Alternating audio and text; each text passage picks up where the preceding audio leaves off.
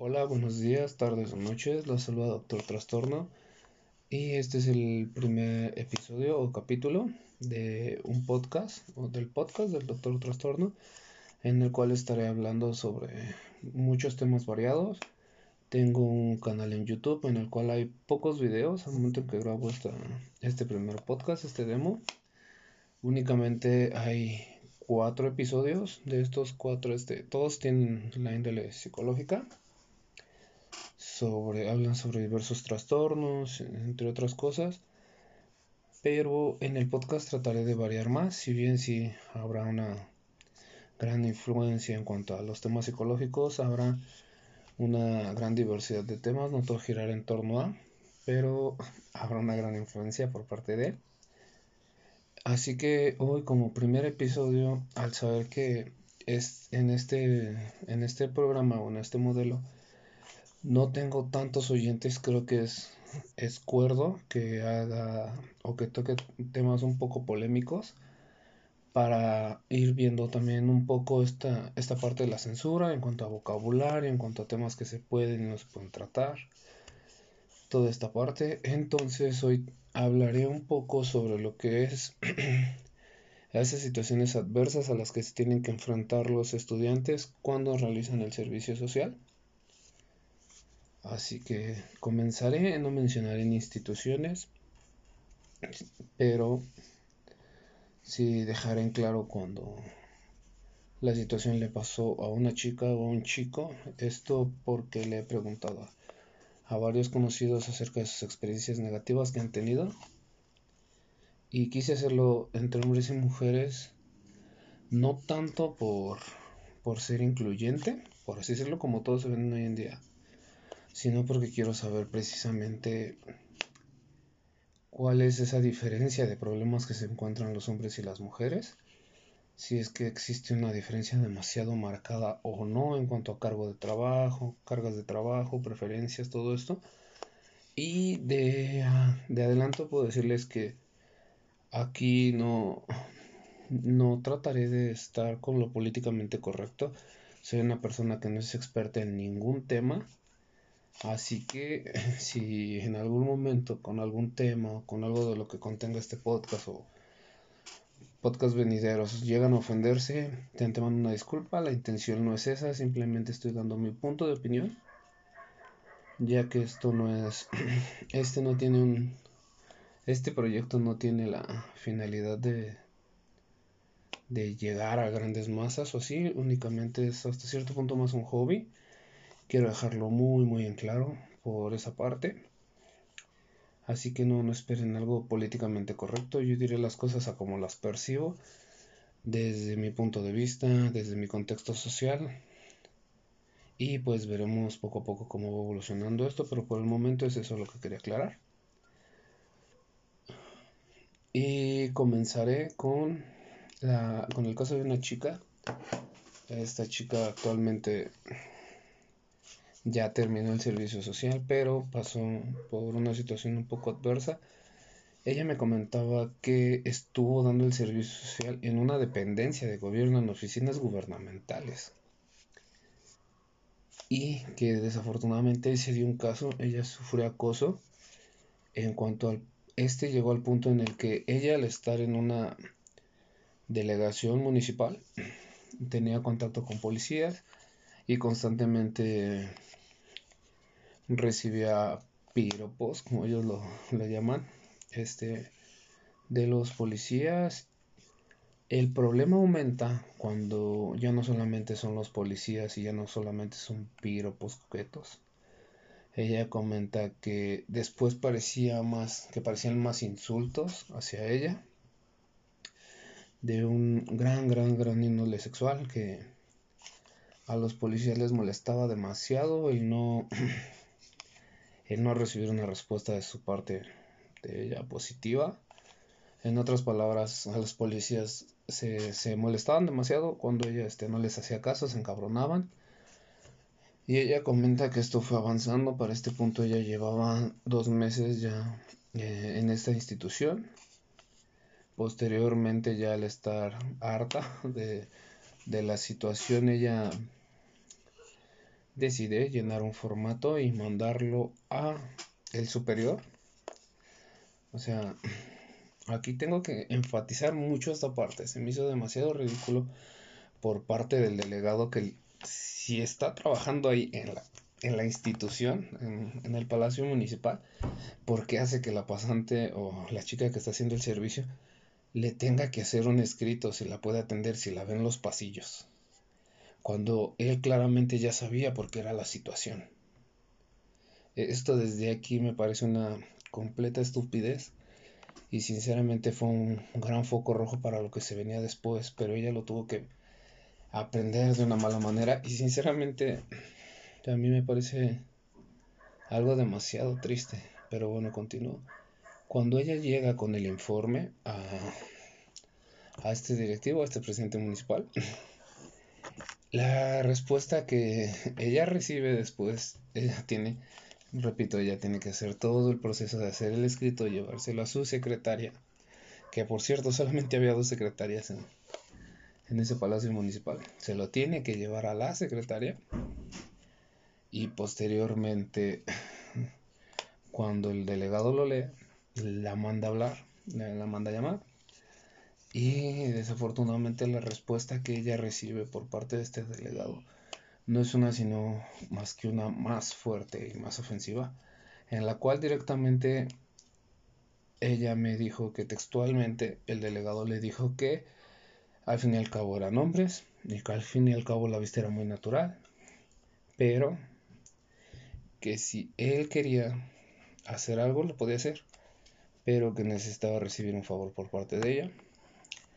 El favor tristemente creo que ya se deben de imaginar cuál es. Literalmente un delegado le pidió sexo para protegerla del acoso que ella ya sufría en una institución y por parte de policías municipales. Aquí creo que sí. Esto es demasiado fuerte, sinceramente.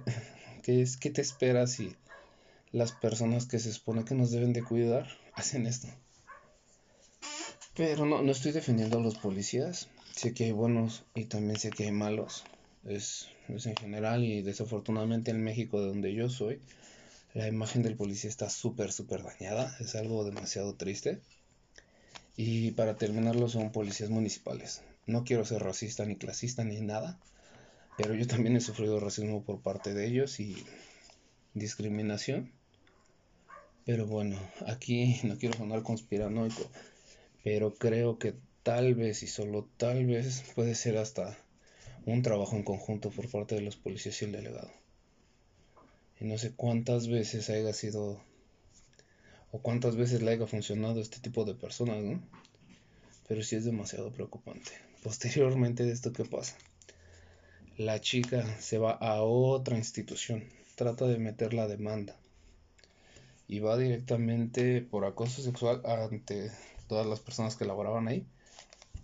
Tristemente la demanda no procede porque pues en México desafortunadamente existen muchísimos los compadrazgos y no obstante Después de esto, después de que se enteraron obviamente que la chica quería demandarlos, ella comenta que empezó a recibir muchísimo, muchísimo acoso por parte de, de los policías de su localidad, ya que es un municipio en el Estado de México y existen muchos pueblos pequeños. Entonces a ella la ubicaron y ella comenta que constantemente había patrullas afuera de su casa o en la esquina de su casa que solamente los vigilaban y que llegó un punto donde ella sí trató de seguir con la demanda y donde fueron los policías directamente y la amenazaron.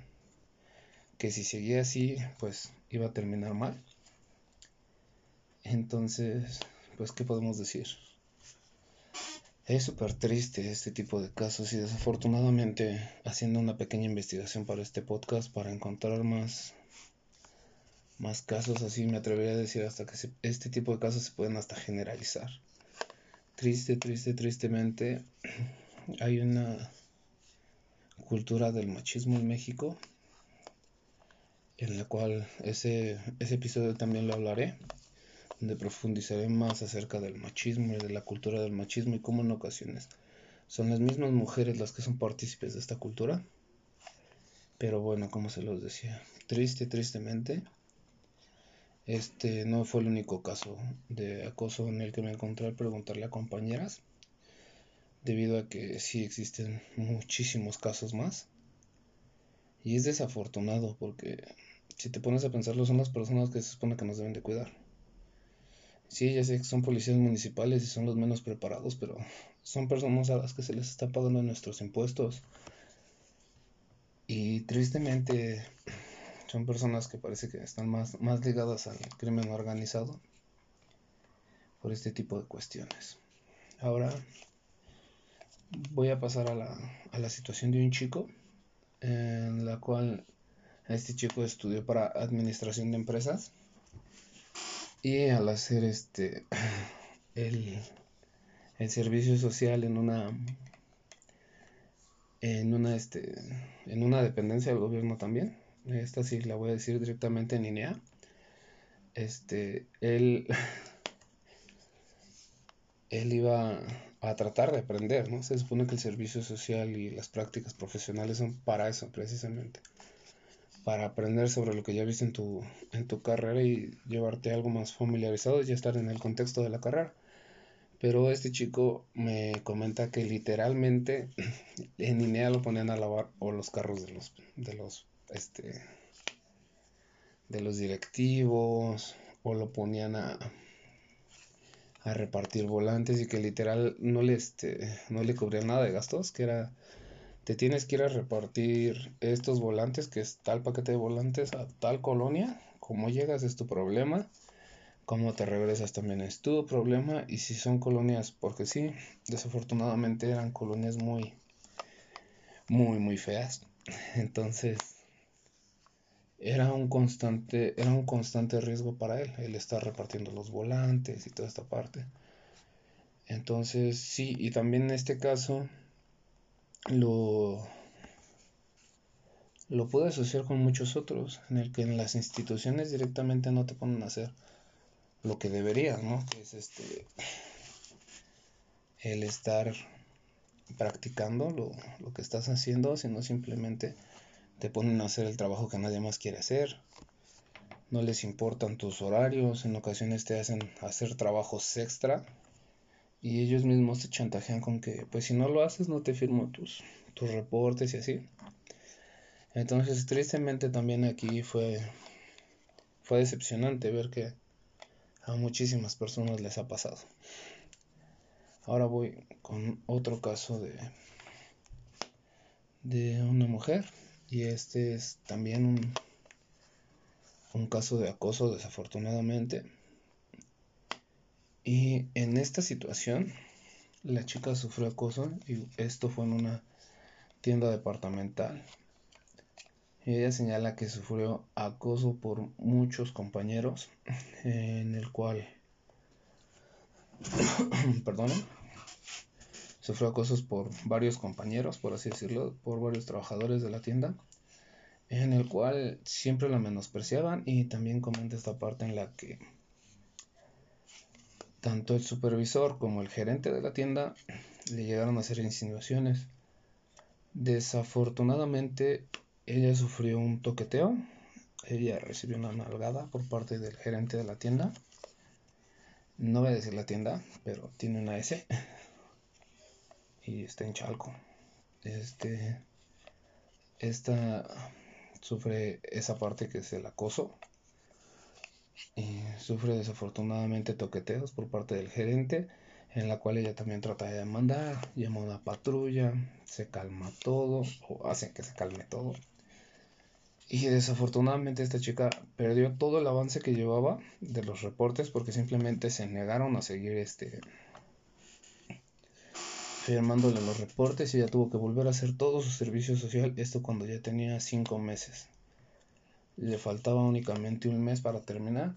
Y por esta situación, por querer demandar, es que pierde todo ese trabajo. Y es, es demasiado triste que aparte de que te acosan y te toquetean, tengas que perder todo lo que ya trabajaste y tengas que volver a hacerlo, porque precisamente en el sector privado también se encuentran este tipo de cosas y es demasiado triste, créanme que de, solamente voy a poner esos dos ejemplos Y voy a seguir con un ejemplo muchísimo más fuerte que es el último. No quiero extender tanto este podcast al ser el primero. porque me falta muchísimo práctica en cuanto a narrativa y todo eso. Ya se los dije, este es un modelo demo, así que disculpen si se escucha mucho mi respiración o si se escuchan muchos ruidos exteriores, muchos ruidos de ambiente. Este es el primero y poco a poco les prometo ir mejorando esa calidad. Como se los comentaba, es demasiado triste darte cuenta que, que sí, eh, todas las marchas que hacen las mujeres, todo el movimiento que vemos sobre el acoso es, es desafortunadamente es muy cierto. Es súper, súper desafortunado y que sea tan común, porque en ocasiones a mí me pasó, no lo, no ves la gravedad del asunto hasta que sales afuera y hasta que, hasta que ves otra realidad. Yo, la, la próxima historia es mía, esto lo puedo decir, a mí me pasó, me pasó en mi servicio. Y es algo demasiado fuerte, entonces por eso la dejé al final. No quiero minimizar lo que los, los otros casos, y de hecho creo que van de la mano hacia la, la violencia y el acoso que se viven actualmente en el país. Y sí, es, las mujeres desafortunadamente son muchísimo, muchísimo más. Tienen muchísimas más, más, más probabilidades que ellas tengan que sufrir violencia o acoso, violencia de todo tipo y acoso de todo tipo también. Es, es demasiado triste que como sociedad se haya normalizado tanto esto. Y también es demasiado triste que mismas mujeres minimicen todo este tipo de casos. Me, también me tocó ver, mientras hacía esta, esta investigación que chicas decían, me decían, pero no hables del acoso porque ya está muy quemado, porque no es cierto, por muchísimas situaciones. Entonces, me sirvió para darme cuenta que inclusive dentro del de, círculo de las mujeres existe esta polaridad, por así decirlo, en la cual muchas chicas afortunadamente, muchas mujeres afortunadamente no han sido víctimas de esta situación. Pero yo estoy seguro de algo, que si conocen a alguien que ha sido víctima de esta situación y que tal vez por esos temas no se atreva a hablarlo, o sea, por, por este tipo de, de formas de pensar, por este tipo de comentarios, no se atrevan a hablarlo, porque no se sienten en confianza para poder hacerlo. Porque si una mujer siendo mujer y que es un problema entre comillas, porque es un problema social, pero entre comillas se supone que se debe de sentir un poco más en confianza con otra mujer al hablar de temas de acoso o de violencia, de todo tipo, y no se le brinde esa confianza, creo que le afecta demasiado. Pero bueno, quería dejar un poco esa reflexión en la cual no hay que minimizar esta parte porque es, es demasiado fuerte, Existen muchísimos casos, tristemente son muy, muy comunes, me atrevería a decirlo entre comillas, comunes porque muchísimas personas, muchísimas mujeres han sufrido este tipo de violencia y este tipo de acoso. Y es que es eso precisamente, tratamos de minimizar en, en ocasiones el acoso, porque los hombres ven como la violencia sexual o el acoso, el decir, mamacita, ¿cómo estás? ¿Qué pinches nalgotas tienes? Pero, pero, ahí va el pero hasta un chiflido es acoso. Un chiflido es molesto. Un piropo, por más que traten los hombres de hacerlo ver tierno, por así decirlo, sigue siendo acoso porque ella no te lo está pidiendo. ¿Me entienden? Entonces sí es demasiado triste que existen este tipo de problemas. Y es muy fuerte. Sinceramente es demasiado fuerte. Así que ahora continuaré con, con mi historia. Ah, pero antes quería comentarles que tenemos una página de Facebook que se llama Doctor Trastorno y el Twitter que también se llama Doc-Trastorno. Y en YouTube también los encuentran si es que estás escuchando este podcast en otra plataforma que no sea YouTube, que pueda ser Spotify, iTunes. No sé bien hasta dónde lo voy a poder subir, no sé bien a qué plataforma lo voy a poder hacer llegar, pero veré. ok, después de ese comercial, perdonen, ahora sí va mi situación. Yo, este, cursé la carrera de psicología y me especialicé más en, la, en el área clínica. Así que al dar mi servicio social, me mandan a un pueblito. Y obviamente no voy a decir ni la zona del pueblo. Puede que esté en Toluca, puede que esté en Valle de Bravo, puede que esté en, no sé, en Naucalpan, en Amecameca, puede que esté en Valle de Chalco, puede que esté en Nesa. Pero me mandan a un pueblito. Y la situación es difícil, tanto siendo como psicólogo de entrada ya es difícil, siendo psicólogo, porque menosprecian muchísimo tu carrera. Menosprecian la psicología y creen que si alguien va con un psicólogo es porque está loco y además creen que el psicólogo está todavía más loco. Y aquí sí quiero hacer un gran paréntesis y decirles que para que un psicólogo se pueda titular como mínimo debe de haber cruzado todo un año en terapia. Tuvo que haber estado todo un año en terapia y que cuando tú estás dando terapia necesitas aparte estar recibiendo terapia constantemente. Además de que, bueno, en mi caso, por ser este, eh, por estar haciendo el servicio social y no tener mucha experiencia, se supone que la institución me tenía que haber brindado un psicólogo con experiencia para que me, me supervisara los casos, pero no, no pasó, la institución no lo hizo. Así que tuve que cubrirlo, esa parte yo lo tuve que hacer por mi cuenta. Tuve que pagarle a una persona, a un psicólogo, a mi psicólogo, la persona que me atiende. Tuve que pagarle a esta persona para que supervisara mis casos. Porque la institución no lo hacía. Y era mi amor por dar terapia, mi amor por mi carrera era lo que me hacía hacerlo. Y hasta cierto punto yo me sentía muy bien con ello.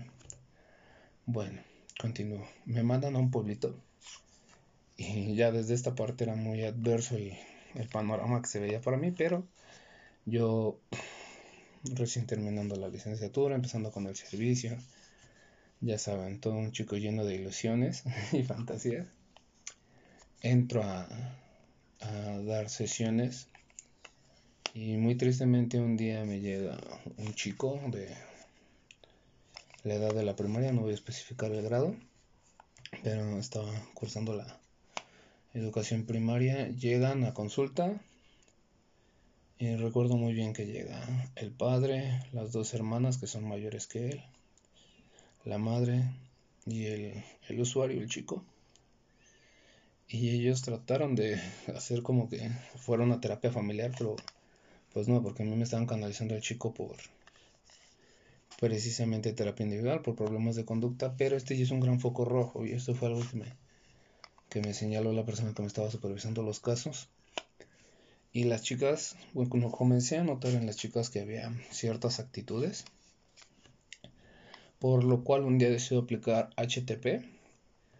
Los que tienen conocimiento en psicología saben que es una prueba proyectiva. Y me arroja unos resultados demasiado, demasiado abruptos. Continúo y hago este. Les apliqué toda una batería de pruebas y al final, en un punto de la de las sesiones que hacía yo con este chico, la sesión dura o estaba programada para 45 minutos, le daba los 45 minutos y tomé los últimos 15 minutos, o sea, terminados los 45 minutos. Listo, perdón. Tomando esos 45 minutos de su sesión, yo regalaba, por así decirlo, los otros 15 minutos que sobraban de una hora para hablar con estas chicas. Y empecé a notar cosas algo fuertes. Y posteriormente un día llegan a, a, a, la institución en la cual yo estaba y la madre me confirma que este ambas chicas reconocen y le comentan a su madre que fueron este que sufrieron violencia sexual por parte de su padre. Así. Y esto obviamente era algo que yo ya venía detectando. Tanto yo ya lo había detectado como la persona que supervisaba mis casos ya me había hecho el señalamiento.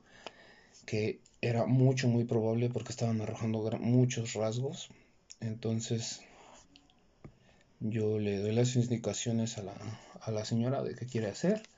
Que yo como terapeuta pues no puedo demandar a alguien o así. Y lo que yo procedo a hacer es hablarle al policía que está en la institución donde yo me encontraba trabajando, el que está en la puerta, el que cuida. Y le digo, ¿sabes qué? Tenemos esta situación, la señora quiere demandar, podemos hacer que las lleves al poblado, porque este era un pueblo muy, muy pequeño, entonces no tenía una delegación como tal donde levantar denuncias y así. Le digo, ¿se puede hacer que ustedes les den transporte porque era una familia hasta cierto punto de escasos recursos? Los policías me dicen que sí, que sin problemas. Mandan a traer una patrulla, la señora este, se va con sus hijas a la delegación y pues yo me quedé, yo ya no supe qué hacer, no, no tenía un protocolo para eso. Así que lo único que hice fue hablarle a la persona que me supervisaba, entre comillas, que era mi jefa directa en el servicio. Le comenté las situaciones y ella me dijo así como de, ah, pues ok, está bien, qué bueno, y ya. Entonces ya no supe yo qué, qué más iba a pasar. Y me quedé con incertidumbre hasta los 8 días, que era cuando iba a volver a ver a esta familia. Y no fueron. Después pasaron 15 días y tampoco. Y hasta los 22 días van a su sesión y me dice la mamá que no había demandado al papá porque si no, ¿quién iba a ayudar a... ¿Quién le iba a ayudar con los gastos? En serio, en serio, esto fue algo que, que me partió el alma como, como psicólogo nuevo como terapeuta nuevo, inexperto, esto me partió el alma por completo. Dije, ¿cómo puede ser posible que, que antepongas un poco de dinero por, por la salud mental, física y emocional de tus hijas? Tristemente esto, ella trató de convencerme de que estaba bien todo, que esta persona ya no vivía con ellas, y que únicamente habían llegado a ese acuerdo que esta persona les iba a seguir dando dinero. Y yo dije, pues, ¿ya qué puedo hacer? Hablé con la persona que me supervisaba los casos y me dijo lo mismo. Y la señora después como que siento que por tratar de, más bien no siento, fue por tratar de convencerme de que todo estaba bien. Hizo que, este, que sus hijas empezaran a, a tener terapia y igual, como les digo, en esta institución era curiosamente era un pueblo pequeño, pero se secaban de muchas rancherías. Eso fue algo bueno que me sorprendió. Que sí, sí existe ese interés de las personas por, por tomar terapia. El problema es que en, en muchas ocasiones o no tienen la o no tienen al especialista en el poblado o cerca del poblado o no tienen la, la economía, no se los permite más que nada. Pero esa fue una grata sorpresa para mí. Entonces, no existían, no existían este, horas disponibles para poderles dar terapia. Y yo de nuevo en estas actitudes de ser un profesionista, un psicólogo, un terapeuta que, que iba empezando por el amor a la, a la psicología, yo llegaba más temprano para poderlas atender. Hablé con, el, con los policías más bien y con el encargado de la institución donde yo estaba para que me permitieran hacer esto, ¿no? Llegar más temprano para poderlas atender. Y pues me dijeron que sí. Entonces las comenzaba a atender. Y yo seguía sintiendo esa restricción, restricción que tenían ellas hasta que un día este, hacen una catarsis. Catarsis es, es, cuando se desahogan, cuando sueltan muchísima información de golpe. Hacen una catarsis en la cual me, me indican precisamente que como vieron que su madre no les daba un apoyo, se lo comentaron a, a otras personas de su de su familia y que ellas también les confesaron haber sufrido violencia sexual por parte de, de su padre. Entonces que se lo volvieron a decir a la mamá.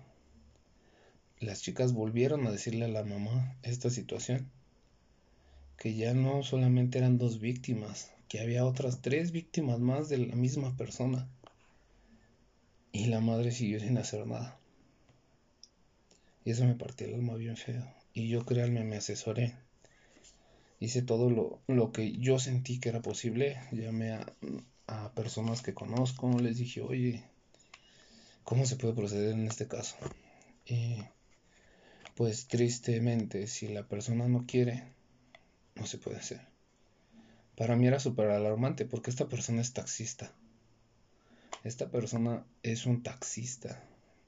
Imagínense en, en contacto con cuántas mujeres está a solas en un carro. Entonces, eso me partió el alma por completo. Me rompía la cabeza súper feo. Y de hecho, ya toda mi, terapia en ese, en ese tiempo, mi terapia toda giraba a eso. A la impotencia que yo sentía por esto y al, no poder comprender a la madre.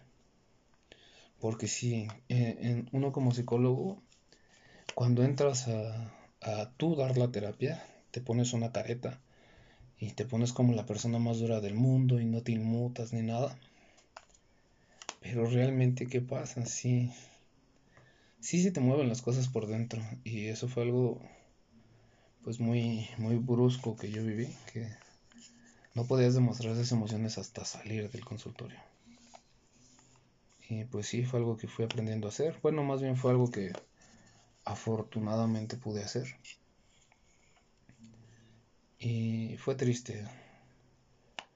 Posteriormente, ese mismo día, cuando ellas tienen esta catarsis, en la tarde, ya cuando voy, voy de salida de la institución, en mi coche me encontré un papel. Me dejaron una nota. Bien romántico el culero. El padre me deja una nota que dice, si sigues chingando y si sigues jugando a la alberga, te voy a matar. Y obviamente la Liguel no tenía casos pesados, por así decirlo, o casos con un tipo de índole que llegara a ese tipo de amenazas. Entonces, obviamente, de inmediato lo ligué a él. Lo único que pude hacer fue este, tomarle foto al papel.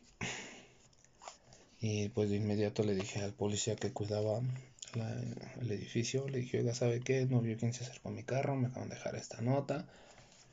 Y él me dijo, no, pues la verdad no, pero pues lo que podemos hacer es sacarte dos pueblitos, o sea, en escolta con la patrulla. Y pues ya de ahí para adelante ya es tu bronca, ¿no? Porque pues somos municipales y hasta ahí llega nuestra jurisdicción. Y dije, ok, bueno, al menos fue algo, ¿no? Le hablé a la persona que era quien me supervisaba y me dijo que pues que tristemente no podía hacer nada.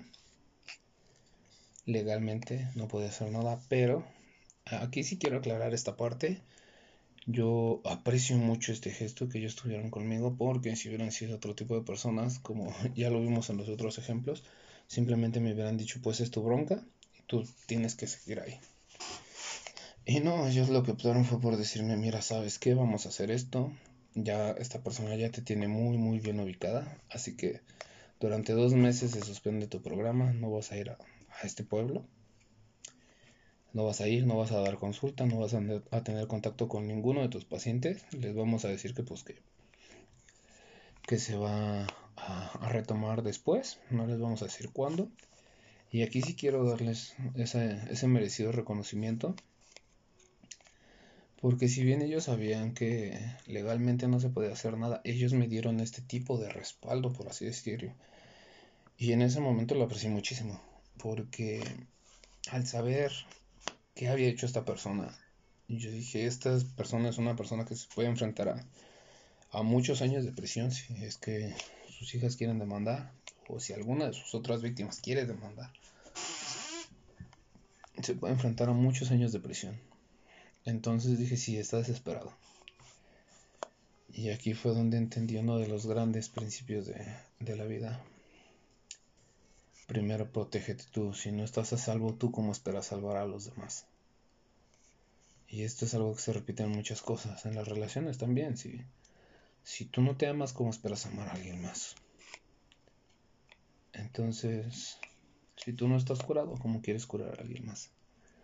Sabía que aunque yo fuera o aunque diera las, las terapias en línea, no iba a estar al 100, porque iba a estar más concentrado en eso. O iba a estar más concentrado en que no hiciera nada al carro. Ese tipo de situaciones, ¿me entienden? Entonces aquí sí quiero, quiero dejar en claro que si bien no tuve un, un apoyo legal, porque no... En primero no había forma de ligar a la persona al, al papel y en segunda no podía yo demandar de ninguna forma porque supuestamente si no hay un daño físico no puedes este denunciarlo si solamente es una amenaza no se puede hacer nada fue bien triste enterarme de eso, sinceramente no. Nunca había tenido que recurrir a, a, a, las leyes para buscar ese tipo de información y fue bien triste darme cuenta de eso. Bueno, continúo. Se acaban los dos meses y yo regreso a este poblado. Aquí en Muchojo yo este no cambié mi carro, simplemente hablé de la situación con otra persona y eh, los sábados hacemos como cambio de coche. Un amigo me prestaba su coche y él se llevaba el mío para que no ubicaran el carro, precisamente. Entonces estuve dos semanas dando terapia, si no mal recuerdo. Aquí quiero aclarar que yo solamente iba a este poblado sábado y domingo, únicamente. Por eso era como que los puros fines de semana iba. Entonces, este, ah, en esa segunda semana recibo otro papelito igual en el carro, en el carro de mi amigo Joaquín, ya me tenían ubicado muy bien, en el cual precisamente decía que era el último, era la última, ¿cómo se dice? La última advertencia, que si no para la otra sí me iban a matar. Y esto fue bien triste porque yo ya ni siquiera estaba dándole terapia a esas chicas. Lo que optó la institución por hacer fue darles un pase para ir a, al hospital de la mujer, donde este, ahí también les iban a poder dar ayuda psicológica y donde iban a poder estar en contacto con más mujeres con, con maltrato, que han sufrido maltrato desafortunadamente. Y yo ya ni siquiera les estaba dando terapia, entonces yo dije, bueno, tal vez puede que se calme la cosa. Pero pues no, recibo esta última amenaza, yo aviso de nuevo. Y aquí sí creo que fue un poco más el... Fui más yo que la institución, en el sentido de que me volvieron a decir si quieres te damos más tiempo y así, y pero ya eran mis últimos dos meses de, de servicio, entonces no los quería desperdiciar, quería obtener más conocimiento y más experiencia. Entonces me aferré, yo dije, bueno, me voy en Uber, aunque me cueste un poquito más.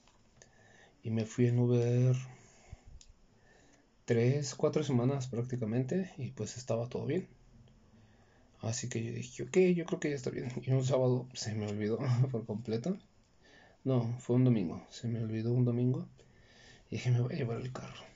Me llevo el carro y todo transcurre entre comillas bien. Eh, cuando voy saliendo, les repito, es un pueblo muy pequeño, así que Literalmente solo hay dos entradas o dos salidas, por así decirlo, una de cada lado y son en carreteras de dos carriles, un carril de ida y uno de vuelta. Así que comencé a darme cuenta que me venía siguiendo un carro. Y yo, pues como tenía que atravesar otros dos pueblitos para salir a la carretera principal, pues me fui entre las callecitas, lo cual fue una tontería. Sinceramente, si alguien te va siguiendo, no utilices callecitas, vete por la calle principal. Esto sí se los, se los recomiendo muchísimo. Ahora que lo medito, fue, fue una gran, gran tontería. Porque sí, atravesé los, casi los dos pueblitos, los atravesé entre las calles. Así que esto sí, sí es una gran tontería. Créanme que sí. Si eso les llega a pasar, espero que no les pase, pero les puedo dar este consejo. Nunca se vayan entre las callecitas porque pues si te vas entre las callecitas puede ser o puede es más fácil que pues que te hagan algo, que te bajen del carro o así. Entonces ahora lo analizo y sé que esa fue una muy, muy, muy mala idea. Si ustedes algún día están en esa desafortunada situación, es lo que les mega recomiendo. Sigan con las vías principales. Así que total, salgo afortunadamente a la, a la calle principal, a la avenida principal, ya la, a la como autopista, carretera principal. Y este carro me seguía siguiendo, pero para este punto yo por los nervios no me había dado cuenta a cuánta velocidad iba. Y yo iba en un pueblito, literal, iba entre las calles de un pueblito manejando 80 kilómetros por hora. Eso era demasiado, demasiado, demasiado, es demasiado fuerte para entre las callecitas. Pero porque literalmente este carro no se me despegaba, no se despegaba y no se despegaba y no se despegaba. Entonces ya salgo a la carretera, avenida principal, es una vía rápida. Entonces de hecho, esta, esta vía rápida conecta el Estado de México con la CDMX, para que se den un poco de la idea del calibre de la avenida que es. Eh, al ver que ya definitivamente no se detenían, Lo único que se me ocurrió hacer fue llamarle a unos amigos y decirles, ¿saben qué? Espérenme en la entrada. Yo ya les dije sobre qué calle, en qué intercepción me tenían que esperar. Le dije, espérenme ahí porque un carro me viene siguiendo y la verdad, yo creo que ya valió madre. Les recuerdo decirles, ¿saben qué? Este güey es un rapist. Y si este cabrón abusó de sus hijas, ¿qué me va a hacer a mí? Entonces les dije, váyanse preparados, güey. Ya saben con qué. Y sí, este, afortunadamente esta, estas personas a las que les hablé son, son policías de, de la CDMX y tienen este, conocidos que son policías estatales. Entonces, cuando yo llego a esa, a esa intercepción, este, ya estaba una, una patrulla estatal ahí esperándome y había dos carros más esperándome precisamente. Entonces yo literal llego, me amarro y me pongo al lado de la patrulla. Y estas personas fue así como de que en cuanto vieron la acción, quemaron llanta porque literal patinaron porque venían súper duro atrás de mí. Faltó mucho, muy, muy poco para que chocaran este, con otro carro que venía. Y al ver ellos la situación, en cuanto ven que ellos, que yo me amarro y me bajo, ellos se amarran, pero se dan de reversa, dan la, pues, la vuelta tipo, pues no sé, como las películas, tipo rápido y furioso. Y se fueron, pero muchísimo más fuerte. Y en serio, en serio, en serio, yo lo único que quería era que ya terminara. Literal, ya no, ya no quería saber nada. Y no sé, me dio muchísimo miedo después que que estas personas trataran de investigar dónde vivía. Que de hecho en ese momento lo único que pensé fue es que no, los tengo que detener muchísimo antes de llegar a mi casa. Y sí, afortunadamente lo hice, donde pasa esta situación que les digo que me estaban esperando los carros de mis amigos y las patrullas. La patrulla fue este como a 20 minutos, 15 minutos de mi casa, porque hay muchísimos semáforos y topes. Entonces, esa fue una muy muy buena opción de mi parte. Este sí experimenté algo de miedo. Y como les repito, tristemente no, no podía demandar ni nada, nada de eso. Ya ese fin de semana solo fui dos fines de semana más, terminé mi servicio social. Y se atravesó esto la pandemia. No solo fue un fin de semana más, se atravesó la pandemia. Y de hecho yo iba a presentar mi, mi carta de que pues ya, sinceramente ya no, no pensaba continuar. Se atraviesa esto de la pandemia, se cancela todo y terminé el servicio social aquí. Y hasta el día de hoy, en ocasiones, sí puedo decirlo, que sí, me dan un poco los nervios por saber esto. Yo ya no, ni siquiera me he ido a parar otra vez a ese pueblo y créanme que no circulo con mi carro por esa zona donde los los interferimos. Tiene mucho mucho mucho mucho que no no paso por ahí en el carro.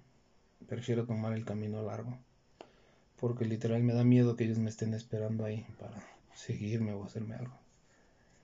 Porque sí es bien triste que hasta que no te pasan las cosas puedes actuar legalmente y es bien decepcionante que muchas de las instituciones sean así. Me di cuenta de lo triste que son las instituciones en mi país. O al menos en mi estado. Es, es bien triste.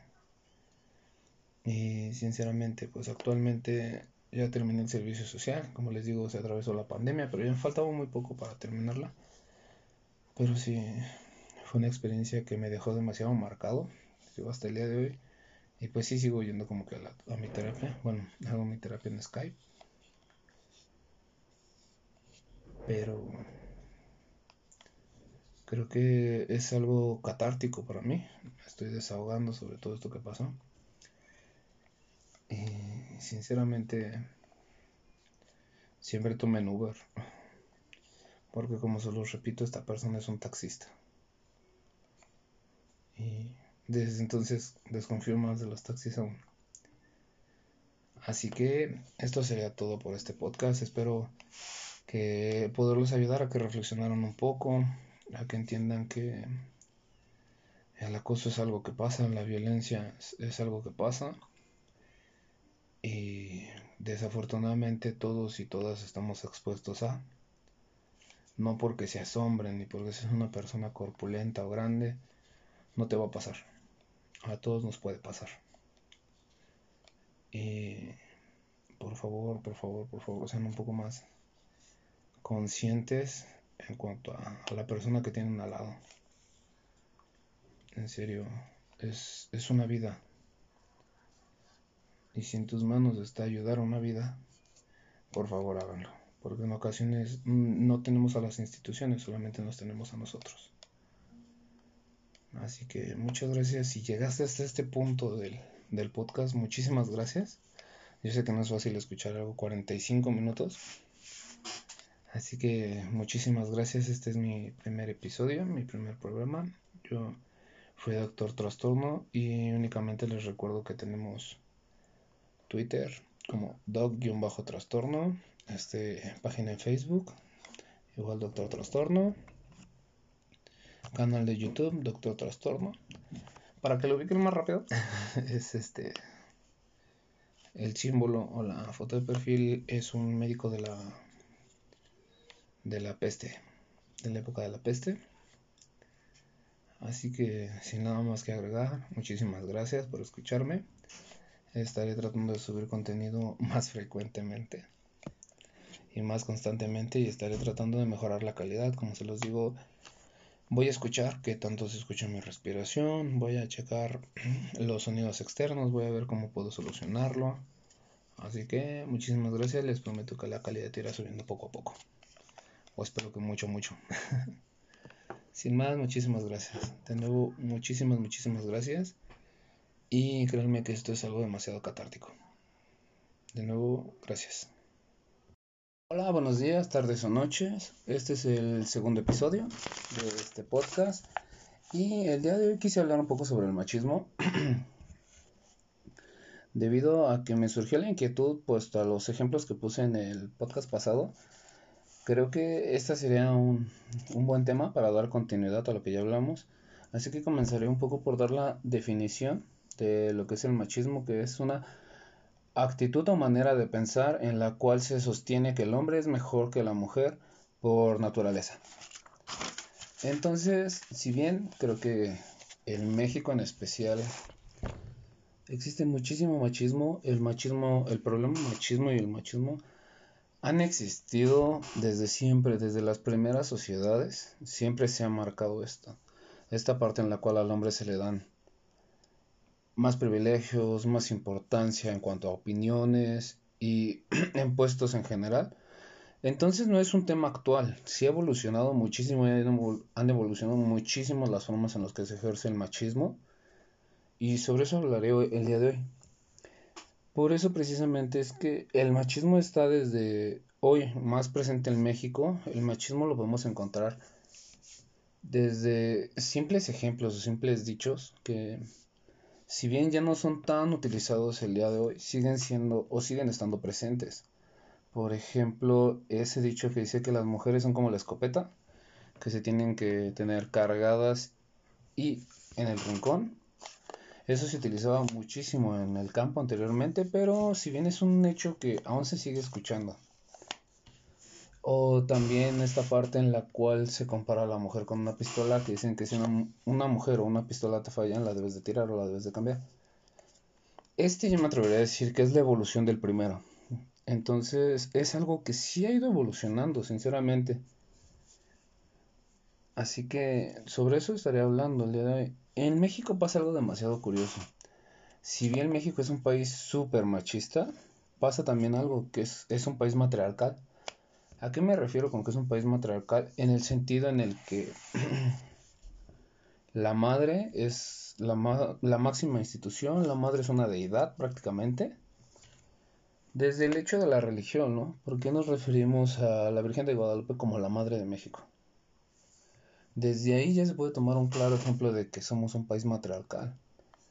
Porque el país prácticamente se detiene cuando es 10 de mayo, ¿no? Por ejemplo son fenómenos algo extraños, porque si bien son estas personas, por ejemplo, que se van de borrachos los fines de semana, que violentan a su pareja, que hacen que sus hijas sirvan a sus hijos, o sea, todo este tipo de cosas. Pero son estas mismas personas las que, no, mi madrecita, y la defienden a capa y espada, ¿no? Por eso simplemente en cuanto a los insultos podemos saber que el México, el chinga tu madre, es uno de los insultos más hirientes, o me atrevería a decir que es el insulto más hiriente, ¿no? Entre más ofendas a la mamá del otro, todavía es más hiriente aún. Entonces, ¿por qué eso, no? Y por qué también cuando se toma juego las famosísimas mentadas de madre, cuando se dicen nos llevamos a mentadas, es cuando ya se tiene un gran lazo de amistad con esa persona. Es en ese sentido en el cual me sorprende tanto que México sea un país tan machista y tan matriarcal al mismo tiempo, porque si bien puede existir la violencia hacia la pareja, Jamás en la vida, y es algo imperdonable en cuanto a la sociedad mexicana, que se le falte el respeto que se le violente a la madre. Es algo imperdonable como lo ven los mexicanos. ¿Y qué pasa? ¿Por qué pasa esta situación? Porque si bien esto es un gran efecto dominó, por así decirlo. Porque la madre es quien tiene que lidiar con el esposo alcohólico y tiene que lidiar con que tal vez el esposo no le dé dinero porque el esposo no la deja trabajar, la limita. Entonces la esposa, la madre, la pareja es quien está siempre, siempre limitada y ella tiene que saber cómo hacer rendir el gasto, de dónde saca dinero, ¿por qué? Porque el esposo se va de parra y gasta todo el dinero, literal, deja a la familia sin el sustento. Los hijos al crecer ven todo este tipo de violencia y ¿qué hacen? crecen con el mismo ejemplo del padre, yéndose de borrachos y todo, ejerciendo esta violencia hacia sus parejas, pero tienen santificada a la madre. Prioritizan a la madre sobre todas las demás mujeres. Inclusive hay un dicho muy, muy fuerte que se dice en la lengua mexicana que dicen, todas las mujeres son putas menos mi madre. Entonces es esta parte, ¿no? En la cual ellos vuelven a ejercer la violencia que sus padres ejercieron hacia sus madres y es un ciclo sin fin. Simplemente es un ciclo sin fin, porque se le agradece a la madre, pero a la pareja y a las hijas y a las mujeres en general de la sociedad se le sigue violentando. Es toda esta parte en la cual nosotros, sí, si bien sí somos un país súper machista, también somos un país súper, súper matriarcal, porque la última palabra la tiene la madre. Y es toda esta parte en la cual la madre siempre va a solapar todo lo que hace el hijo. Lo podemos encontrar en, internet, por ejemplo, en videos donde capturan a un ratero y la madre es quien lo defiende, donde el hijo va detenido a va detenido por, por violencia doméstica y la madre es quien lo defiende, todo este tipo de situaciones en la cual la madre siempre va a defender este tipo de violencia y siempre va a solapar las actitudes de los hijos. Por eso es que quien tiene la última palabra es la madre. Por eso esta parte en la cual también es este se, se crea una figura oscura para describir a una suegra. Porque madre solamente es una, madre solamente hay una buena y es la nuestra. Entonces, ¿por qué se toma o se sataniza tanto a una suegra? Por esto, precisamente, por estas actitudes que tiene la madre en la cual ella no, jamás va a aceptar que su hijo está mal. Siempre va a solapar todo. Siempre va a estar del lado de su hijo, a pesar de que su hijo tenga un error. Entonces esto también es una parte del machismo. Esta es una problemática también del machismo, porque las madres al solapar todo esto, porque las mismas madres dicen que ninguna, ninguna, ninguna mujer va a ser lo suficientemente buena para su hijo. Porque las madres enaltecen a los hijos y precisamente esta actitud de decir que ninguna mujer va a ser lo suficiente para su hijo es la que propicia el machismo es la que hace que las personas no respeten la relación. Los hombres no respetan la relación. ¿Por qué? Porque precisamente mi madre tiene razón. Me merezco más de una, de una mujer. Una mujer no es suficiente para mí. Y al final está bien. Mi madre va a hablar con mi esposa, con mi pareja, si me llegan a cachar. Y ella va a hacer que me perdonen. Todo esto es parte del machismo. El solapar este tipo de actitudes desde la casa, desde la madre, eso es parte del machismo. Por eso las mismas madres son las que hasta cierto punto nos están educando al machismo, además de ejemplos de los padres, que ellos al crecer también en este ambiente en el cual se hipersexualiza a la mujer y en el cual este se obliga al hombre literalmente a ser un macho Inclusive hoy en día, hasta hoy en día es demasiado común tristemente encontrar ejemplos de padres que cuando sus hijos cumplen 18 años o cuando sus hijos cumplen 15, 16 años, ellos mismos los llevan con prostitutas para que ellos pierdan la virginidad. ¿Para qué? Para que no pierdan la virginidad con una mujer en su contexto y ellos se vean débiles. Esto se lo pregunté a diferentes hombres, adultos, diferentes padres, con hijos hoy en día grandes, maduros, con familias, y es esto, ellos tienen ese tipo de pensamiento, piensan que al llevar a sus hijos con prostitutas, con trabajadoras sexuales, una, dos, tres, cuatro ocasiones para que ellos tengan cierta experiencia, esto hará que ellos no se vean débiles ante sus parejas, ante sus esposas, porque ellos ya tienen un conocimiento previo de. Entonces esto claramente es parte del machismo, ¿no? ¿Por qué? Porque dialogando con estas personas también una persona me comentó, es que yo cómo voy a tener un hijo puto un hijo puto el cual no quiere coger con una mujer. Yo no puedo tener un hijo puto. Entonces, aquí qué pasa? Aquí son dos personas, son parte del sistema machista, los dos hombres. Porque tanto el padre tiene ese estrés de no ser considerado como alguien que tiene un hijo puto, porque eso hace que él también baje en su categoría de ser un macho, porque no pudo engendrar un hijo, engendró un puto. Eso es algo muy grave visto para los machos mexicanos. Ahora vamos con la contraparte. El chico, a quien se está llevando a tener sexo con una sexo servidora. En esta parte es algo demasiado complejo. Pueden existir dos formas, en la cual el chico ya lo, lo desea, lo ve como algo ansiado, al saber que es algo que todo su contexto familiar le ha platicado, que todo su contexto social le ha platicado, pero también puede ser que esta persona viva demasiada ansiedad y pueden ser episodios hasta traumáticos, por esta parte en la cual ellos no saben lo que están haciendo y están con una persona que literal se dedica única y exclusivamente a tener sexo. Entonces están teniendo relaciones con una persona experta. Y ellos no lo ven del lado de que es una maestra, me va a enseñar, es una institución. No, ellos no lo ven así. Ellos desde un principio creen que tienen que hacerlo sabiendo. Y este caso también pasa con los chicos al ver toda esta desde que se ilustra a los hombres con esta gran hipersexualidad, hace que los niños desde pequeños vean pornografía. Y en la pornografía, la pornografía en su mayoría, no en su totalidad, pero en su mayoría están hechas para el hombre, están orientadas para los hombres. ¿Por qué? Porque en la, en la pornografía siempre se muestra al hombre como la persona que está dirigiendo todo, como el dominante. Por eso esta parte en la cual se enfoca tanto al hombre cuando está encima de la mujer, cuando él, es quien tiene el control. En todo momento se muestra un hombre poderoso. Esto es lo que pasa en la pornografía y esto es lo que pasa o esto es lo que muchos chicos creen que es tener sexo. Y la pornografía y el sexo común están demasiado, demasiado alejados una cosa de la otra. Eso también es una gran parte del machismo. Ahora pasaré a comentar un poco sobre los tipos de violencia que existen en el machismo en general. Está la violencia física, que esta es demasiado clara, en la cual no solamente se golpea a la persona, también se pueden hacer daño al, al hombre mismo, se puede lastimar culpando a la mujer, en el cual este claro ejemplo que en el cual he visto mucho en Facebook memes sobre esto, sobre las personas que, sobre los hombres que golpean a la pared por no pegar a la mujer. Prefiero lastimarme yo sin lastimarte a ti físicamente. Eso es lo que le está gritando. Me estoy convirtiendo en un mártir porque no te quiero golpear, porque te amo, pero lo puedo hacer. Puedo lastimarte si yo quiero, pero no lo hago porque te amo. Eso es machismo. Y eso es un machismo aún peor, porque es algo más profundo, porque también se está generando un daño emocional. Porque te dañas tú como hombre físicamente, pero la dañas a tu pareja emocionalmente en el sentido de que se lastimó por mi culpa. No es que no lo puedo dejar, él se lastimó por mi culpa. Yo hice que hiciera eso. Porque no entiendo, porque no hago caso.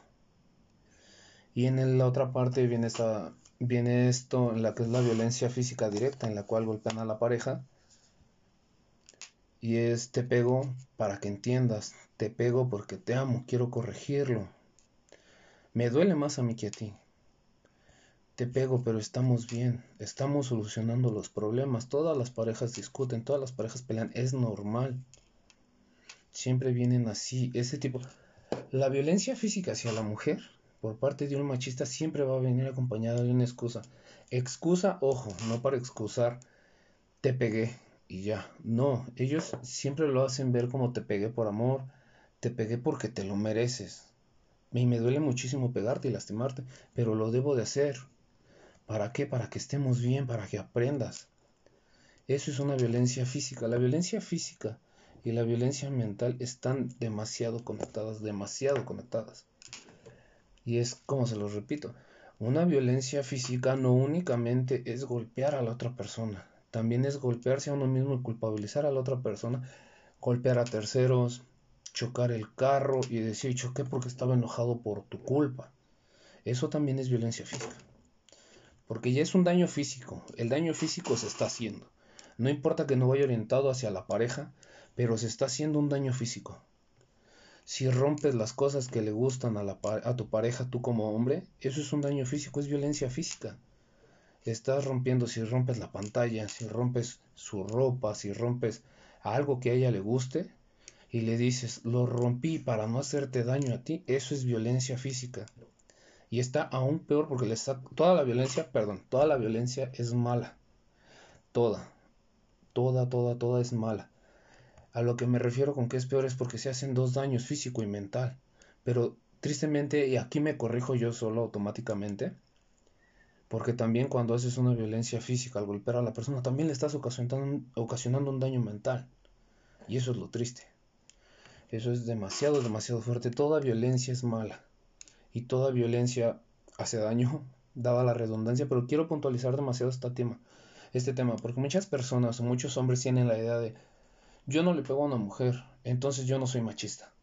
Pero sí, sí lo eres. Porque la chantajeas, porque le dices, es que yo sin ti no puedo vivir. Yo me voy a matar si tú te vas. Porque eso es machismo. Estás haciendo que esa persona esté ahí. La estás forzando a estar ahí. La estás obligando. Y esta es una nueva modalidad de machismo en el cual se obliga a la persona a estar contigo. Al, del hombre hacia la mujer. La chantajeas de esa manera.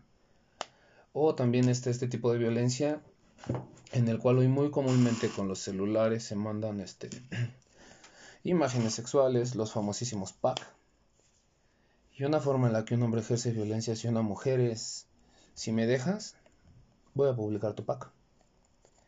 O incluso ya cuando lo dejan, los hombres sí lo hacen. Sí mandan esos packs. O desde inclusive antes, aún teniendo a la persona y aún estando en la relación, solamente para enaltecerse con otros hombres y verse ellos como los machos, es que difunden este tipo de cosas, difunden este tipo de packs, este tipo de información, este tipo de fotografías, única y exclusivamente para enaltecerse ellos como hombres, porque para un hombre mexicano machista, lo más importante es que todos los demás sepan que tú eres un gran hombre machista, ¿me entiendes? Que tú eres el macho, el macho alfa. Y tristemente, esta transformación que vemos en los memes también es una realidad. Macho alfa, lomo plateado. Todo esto es un reflejo de la sociedad, que si bien sí es comedia, y sí, yo personalmente soy alguien que disfruta muchísimo el humor negro. Pero ¿qué pasa aquí? Todo chiste es un reflejo inconsciente de la realidad. Todo chiste. Inclusive hoy en día se le sigue adorando a, los machos, aún hoy en día. Y esto ha pasado desde siempre. En la antigüedad eran los gladiadores, eran los luchadores. Se les daba demasiado, se les daba demasiada relevancia a esta parte de ser viril, a esta parte de ser tú la persona dominante, el estereotipo del hombre que está con muchísimas mujeres, tipo harén. Todo este tipo de situaciones es algo que si bien todavía está, hoy ha ido evolucionando más y más. Pasó con los rockstar, ¿no? Todos querían ser rockstar por esto, tenían el dinero, tenían el control, tenían las mujeres, lo tenían todo. Y hoy en día se sigue viendo cómo enaltecen, por ejemplo, en las narcoseries. Le siguen mostrando a los niños y a la sociedad en general ese tipo de vida, cómo le muestran a un narcotraficante, alguien viril, alguien exitoso, alguien con dinero, alguien con muchísimas mujeres. Una personalidad súper, súper fálica. Que él es el más chingón, que él es el más fregón, que no tiene miedo. Todo esto sigue germinando esa semilla del machismo. Todo esto, el cómo te venden un prototipo de hombre, eso sigue generando machismo. Al final del día lo está haciendo, el cómo esta temporada, esta, esta serie del Señor de los Cielos, ¿cuántas temporadas ya no tiene? las películas de Rápido y Furioso, por ejemplo, que cómo te muestran a, a Dominic Toretto, como ese hombre que no tiene, que no le tiene miedo a nada, que la familia es primero. Aquí algo importante, la familia es primero. Y volvemos a lo que nosotros decíamos en un principio sobre los, los, ¿cómo se llama? La organización en la cual este, nosotros somos matriarcales. Esto aquí es súper importante. Todo ese boom de que él tiene carros, tiene mujeres. Es un típico macho. Es un típico macho. Es la imagen viva de un típico macho. Entonces, todo esto hace que siga siendo así. Que siga este. Que siga existiendo este tipo de machismo. Ahora voy con otro tipo de violencia. Una, una violencia que muchos no, no consideran violencia. Muchos hombres no consideran violencia esto. La violencia económica.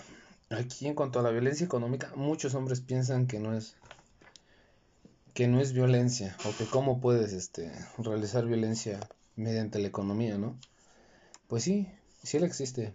¿Recuerdan el ejemplo que les puse al principio del padre alcohólico? Este padre no deja que la madre trabaje.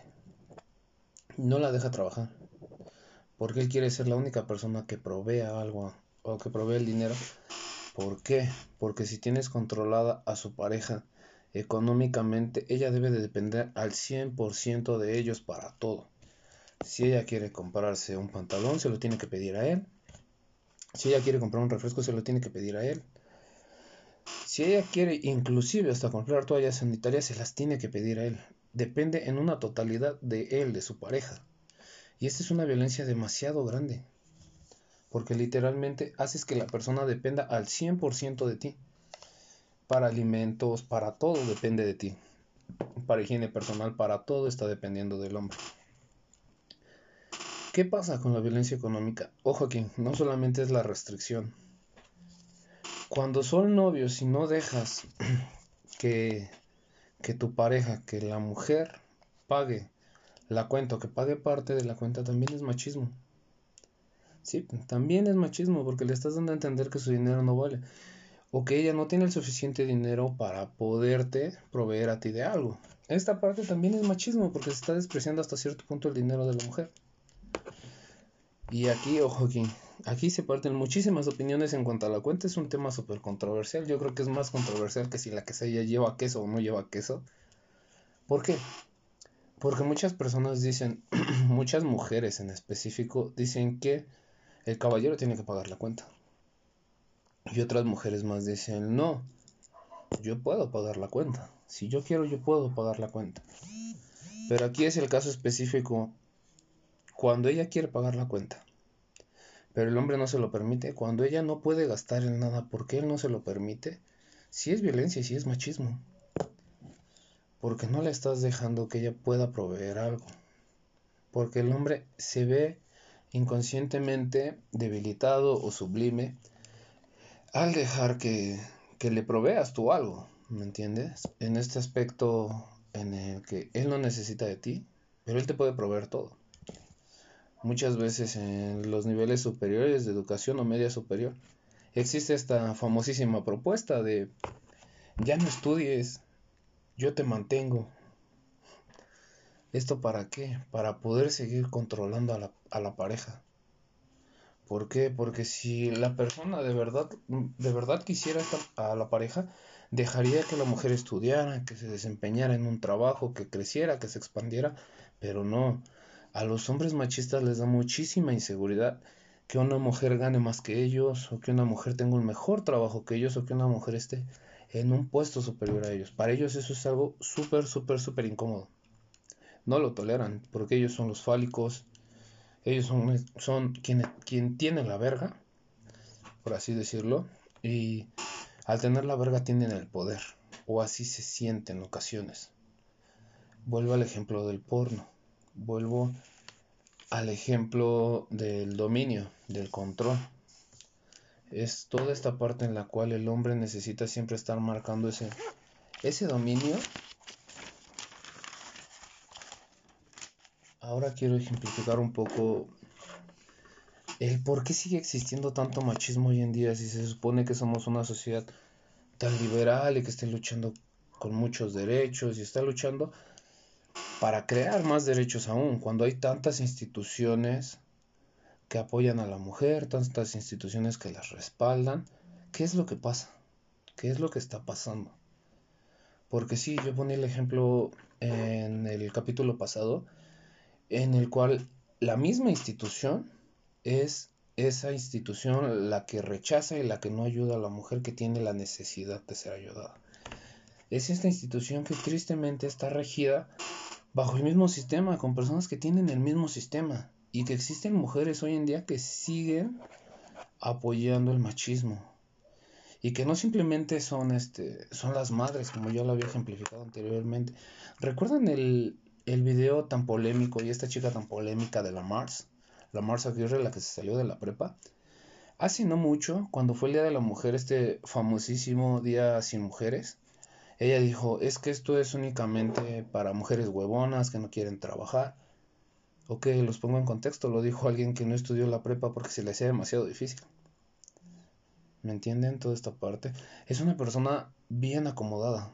Y yo al realizar una encuesta me di cuenta de esta parte en la cual de 10 mujeres, 9 han sufrido este machismo, o sea, violencia.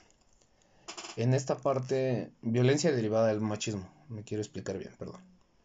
Eh, han recibido violencia derivada del machismo con todos los ejemplos que les puse ya.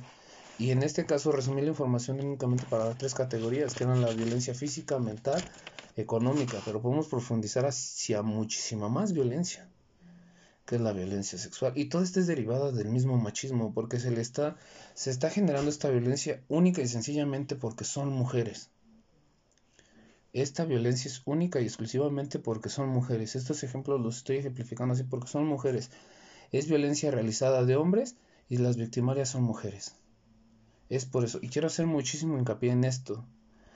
Porque las mujeres que creen que no han sido víctimas del machismo son precisamente mujeres que no tienen un gran conocimiento sobre el tema, sobre lo que es el feminismo, más no el feminismo actual ni el feminismo radical. Eso yo creo que lo voy a hablar en el siguiente episodio y voy a hacer un, un episodio completo para explicar lo que es, o al menos para hacer una investigación y después explicar lo que es el feminismo y el feminismo radical, que es lo que estamos viendo hoy en día, que es un feminismo super pseudo. Entonces, aquí vuelvo a lo mismo. Me desvío un poco del tema y regresando al tema, ustedes perdonen a lo que voy, a donde quiero aterrizar mi idea, es precisamente esto, que existen mujeres hoy en día que tienen actitudes machistas, porque menosprecian el mismo trabajo que tienen las mujeres y el mismo trabajo que, que ellas realizan, si lo realiza un hombre y lo realiza una mujer, ellas lo descalifican únicamente porque esta persona es mujer. Es, es algo demasiado triste, pero también eso es parte del machismo. Las mujeres están están fomentando esta actitud de los hombres porque es bien aceptada. La Mars Aguirre, bien o mal, es una influencia. Porque tiene un cúmulo de seguidores. Bien o mal, lo tiene al final del día. Y es un recoveco, es alguien que está diciendo una opinión y que está llegando a muchísimas personas y que tristemente su audiencia es de de 15, no, miento, de 14 a 19 años. Son adolescentes un adolescente está tratando de buscar identidad. Y si creen que la Mars Aguirre es cool porque se salió de la prepa y porque vive su vida estilo hardcore, ¿qué será? ¿Qué ejemplos tienen estos chicos? Siguen este tipo de actitudes y siguen menospreciando toda la lucha que, que se está haciendo para apoyar el machismo. Pero aquí hay algo importante de lo que nadie habla. Una parte fundamental, fundamental, fundamental para acabar con el machismo es educar a los violentadores, es educar a los victimarios, es, es esta parte en la cual, sí, se le dice al hombre, tú eres machista, pero luego solo se le da esa sentencia. Pero no hay programas, esto lo digo porque lo investigué, no hay tantos programas o al menos no en las zonas que más se necesitan, que son en rancherías, en poblados, más en el sur y en, el sur y en el norte. Curiosamente, esto fue algo que me sorprendió. En el sur y en el norte es donde más indicios de, de machismo hay. Curiosamente más en el norte. pero tanto sur y norte están casi en los mismos índices de machismo. Entonces, ¿por qué? ¿Por qué no, no se dan este tipo de talleres? En el centro, en la zona conurbada del país, sí se encuentran este tipo de, de talleres donde se les educa un poco más acerca del por qué se hacen estos daños, de dónde viene el que estas actitudes, pero por qué no se tiene este tipo de de, de opciones donde existe más violencia. Porque precisamente ahí existe más violencia. Los líderes de esos lugares no creen que lo que hacen es machismo. ¿Por qué? Porque la idea general del machismo para muchas personas es únicamente si le pegas a tu esposa, es porque eres machista, pero nada más. No saben de todas estas violencias que ya les mencioné y de muchas otras que existen realmente. Tal vez después haga un capítulo 2 de esto, no lo sé. Pero existen muchísimos tipos de violencia. Y ellos piensan que machista únicamente es la persona que le pega a su pareja. Y no, no es así. Entonces, sí, un gran paso para verdaderamente poder disminuir los, los índices de machismo en México, en México, para comenzar, es reeducar a los agresores. ¿Por qué? Porque estas personas, cuando se quedan sin argumentos, cuando la frustración es demasiada, cuando no saben cómo canalizar las emociones, o cuando sus ideas están tan arraigadas, pasan estas actitudes. Pero sí, sí se puede generar un cambio. Claro que se puede generar un cambio. Pero es primero se tiene que ir al punto del problema. Porque sí, ok, está bien. En la escuela, en la primaria, están haciendo que los niños tomen clases y cursos contra el machismo. Ok, está bien. Pero yo les pongo de ejemplo cuando ustedes iban en la primaria. ¿Qué pasaba? O cuando muchos de los niños iban a la primaria. ¿Qué pasaba a sus compañeritos y ustedes les daban una plática sobre ecología? y llegaban ustedes súper motivados a su casa y decían, no mamá, vamos a separar la basura y vamos a tener un bote para orgánica y un bote para inorgánica. ¿Qué les decía su madre? Andate a la chingada. Aquí solamente se va a tener un bote de basura. ¿Por qué? Porque el del camión de la basura la avienta pareja. Y es que eso está mal. Si quieres verdadero... Los niños solamente son un síntoma del verdadero problema. Los niños siempre van a ser únicamente un síntoma de la verdadera enfermedad. Si tú quieres cambiar el machismo, ve a quien está haciendo el machismo hoy. Y esta persona empezará a esparcir esta cura en su contexto. Tratará de aplicarlo.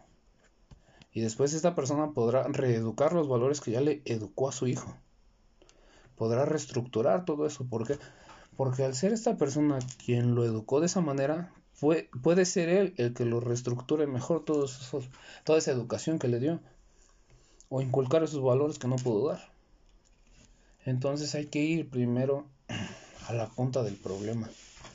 Y sí, como les digo, han hecho muchísimas, muchísimas instancias y muchos filtros de seguridad, me atrevería a llamar, para las mujeres y todo el apoyo, pero un gran, una gran parte de que esto no funcione es eso, que tienen a funcionarios machistas o que tienen, que tienen a funcionarios con ideas retrógradas dirigiendo esas instituciones. Así no se podrá hacer un gran cambio. Sí, así que sí, esta es una, esta es una parte muy importante. Desafortunadamente quien no tiene una buena educación piensa que si grita más fuerte es más importante.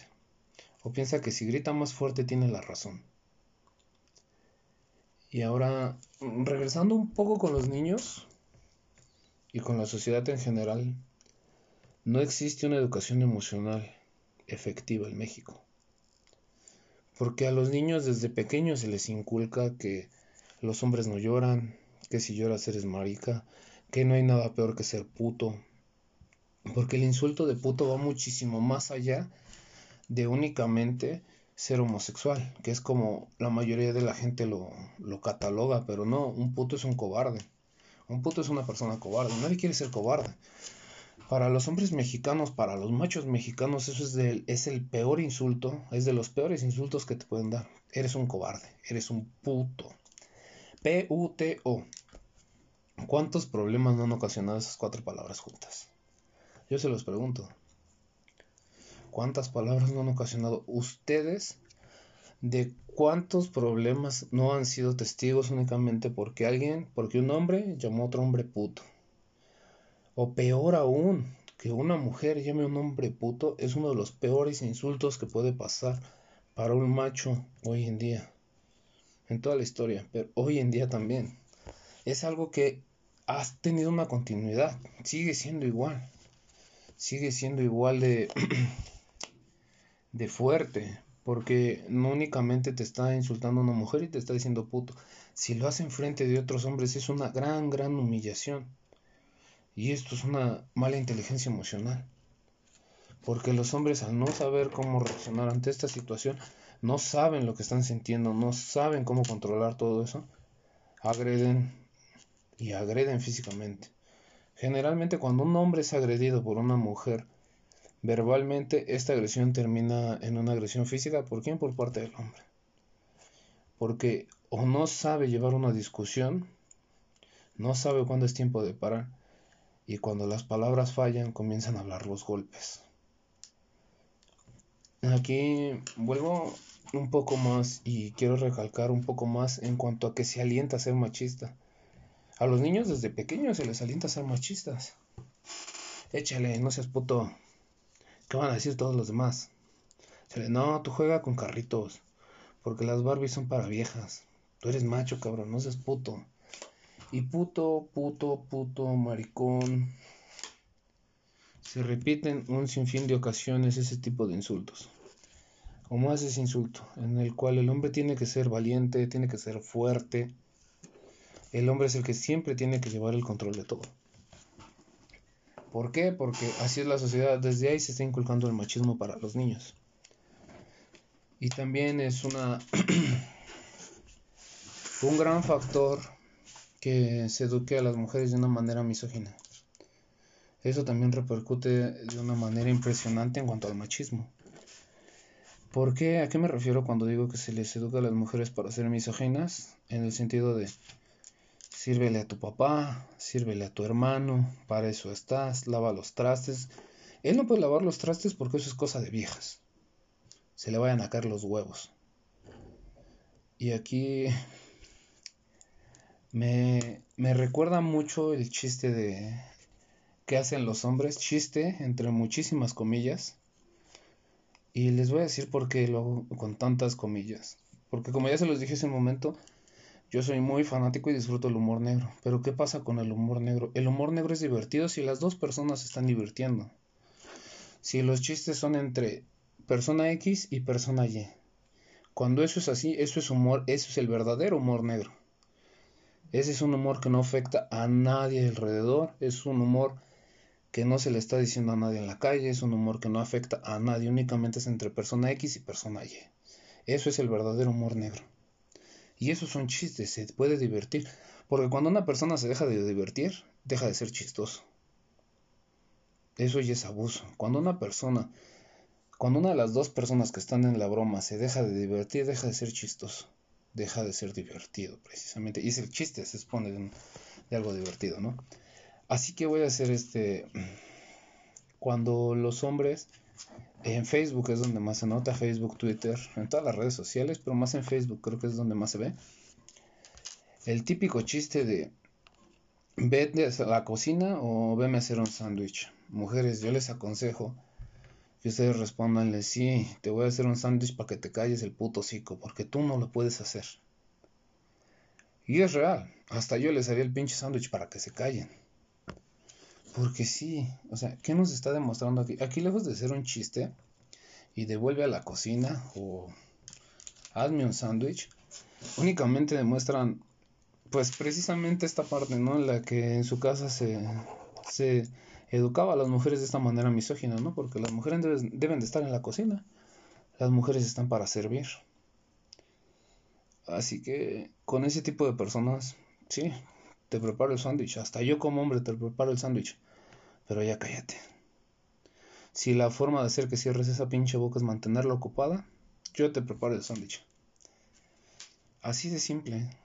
hay personas que están tan cegadas y que se creen tan humor negro, cuando no es humor negro. Ni siquiera ellos saben qué es. Así de simple. Ahora, otra forma de machismo y que me sorprende muchísimo, y aquí voy a entrar en muchísima controversia, es cuando los hombres exigen estándares de belleza a sus parejas, pero de profesionales. O sea, ¿a qué me refiero con profesionales? Estándares de belleza, de modelos, de actrices. ¿Y por qué lo digo como profesionales? Porque ellas son personas profesionales que literalmente su trabajo es lucir bien. Literalmente su trabajo es verse guapas, para una cámara, para así poder vender ciertos productos o poder este, realizar ciertos papeles. Eso es una persona profesional. ¿Ok? Porque lo veo mucho. También en Facebook pasa cuando una mujer publica la imagen de, no sé, el actor que interpreta el papel de Thor en Marvel. Es un muy, muy claro ejemplo. Creo que es de los actores que más he visto. Pero aquí es diferente, porque la mujer está en esta fantasía, pero claramente sabe que no puede tener a, Thor, a este actor. Que va a ser demasiado difícil que se encuentre una persona así en la calle. Y es demasiado difícil que una mujer le exija a un hombre que se vea como Thor, como este actor. Pero los hombres sí lo hacen. Es algo demasiado curioso. Y triste al mismo tiempo. Porque el hombre sí le exige a la mujer, nada, tienes que verte bien, tienes que tener unas chichotas, tienes que tener unas nalgotas. Toda esta parte ellos sí le exigen, pero ellos no les pueden exigir. Lo dice la persona que tiene 30 kilos de sobrepeso, que no se afeita, que no cuida para nada sus estándares de belleza, pero que si quiere tener a, no sé, a Scarlett Johansson, por ejemplo, como pareja. ¿Y qué pasa aquí? Primero desean tener esa pareja súper guapa, súper hermosa, súper bien arreglada, pero después caen en esta inseguridad de decir, no te arregles, ¿para quién te arreglas? Toda esta situación es demasiado... es demasiado contradictoria, ¿no? Eh, la inestabilidad que tiene una persona machista, la inestabilidad psicológica que tiene.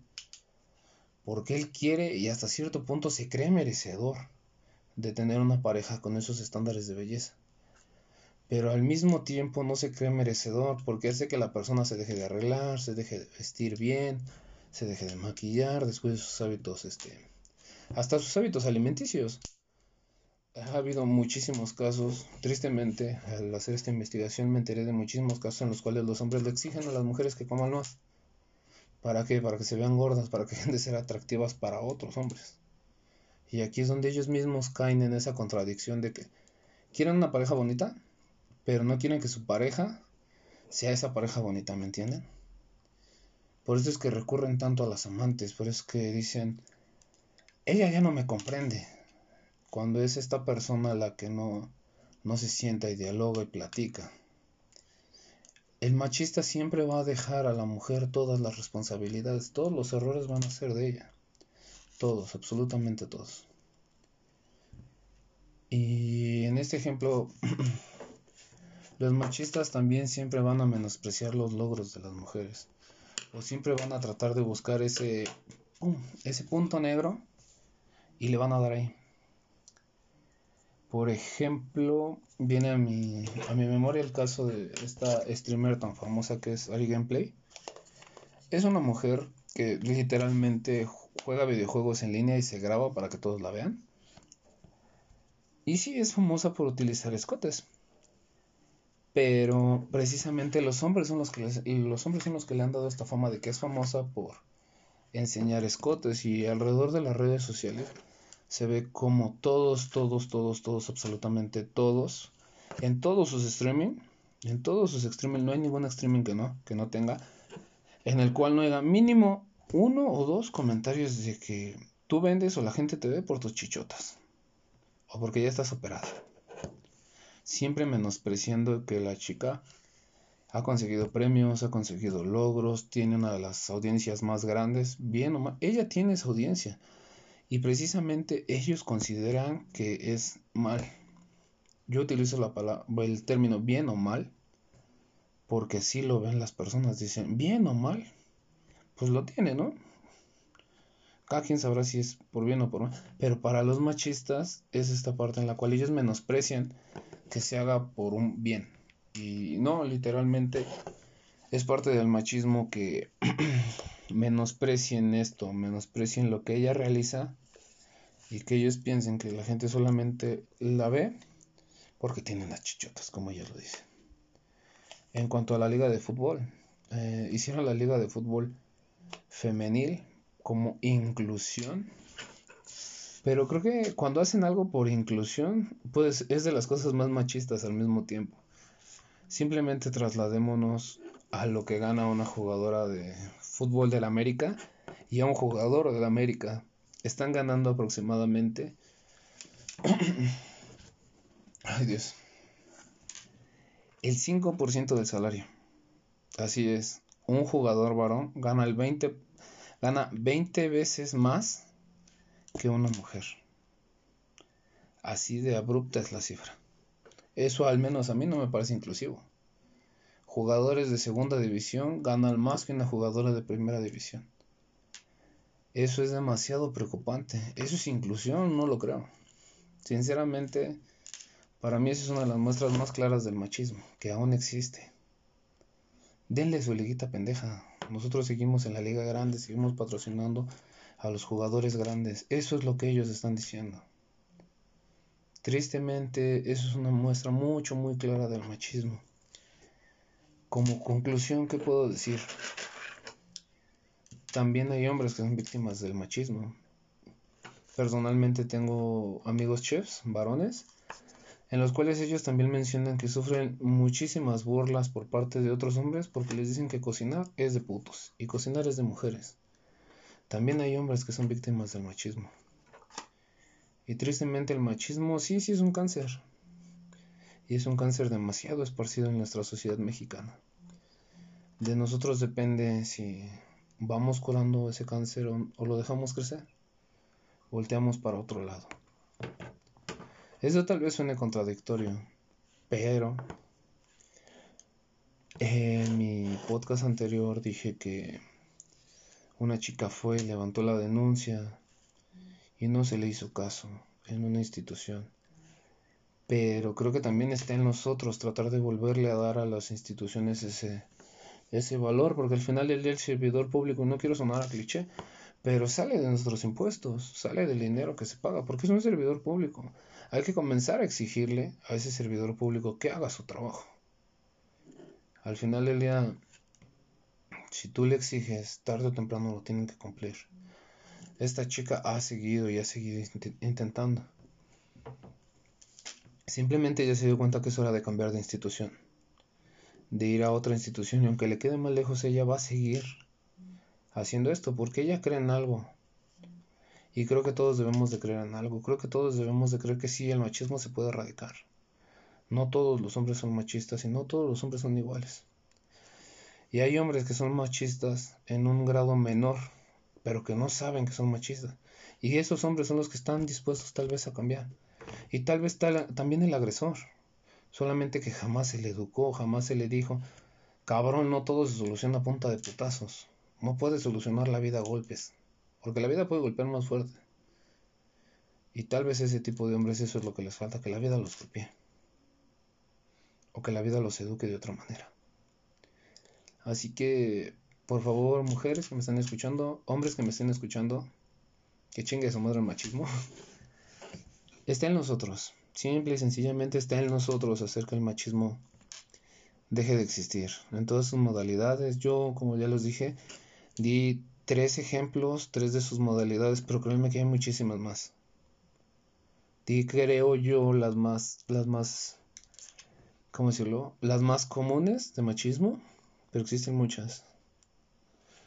Por favor, no se dejen mujeres, alcen la voz. Siempre va a existir alguien que las quiera escuchar. Siempre va a existir alguien que las quiera apoyar. Y como se los repito, este es un espacio libre, y si en algo podemos ayudar, aquí estamos. Y por último, si ustedes son víctimas de violencia de machismo, pueden mandar mensaje y yo con muchísimo gusto puedo darles los nombres y direcciones tanto de refugios, y tanto de instituciones para la mujer. No todas las instituciones están echadas a perder y existen muchísimas personas que sí están dispuestas a ayudar. Así que si desde este pequeño podcast se les puede ayudar en algo, con mucho gusto su servidor, Doctor Trastorno, las ayudará. Y los ayudará si tú eres hombre y quieres cambiar esto. También se te puede ayudar. Y como último consejo, quiero cerrar este podcast diciéndoles que no hay nada más importante en este tipo de situaciones que una buena salud emocional. ¿Cómo se logra la salud emocional? Viendo a un especialista. Los psicólogos no son para locos, los psicólogos están para ayudar. Si cuando estás enfermo y tienes tos, ves a un doctor. Si te sientes mal por dentro, si te sientes mal emocionalmente, si no sabes cómo expresar tus emociones, y la única forma en la que sabes expresar emociones o en las que sabes sacar esas emociones es con agresiones físicas o verbales, debes ir con un, con un terapeuta. Los psicólogos no son para locos, son para gente que quiere cambiar. Así que, sin más, yo me despido. Muchísimas gracias si llegaron a este punto. Los saluda su amigo Doctor Trastorno. Y nos veremos pronto con un podcast nuevo. O nos escucharemos pronto, perdonen, con un nuevo podcast. Bye.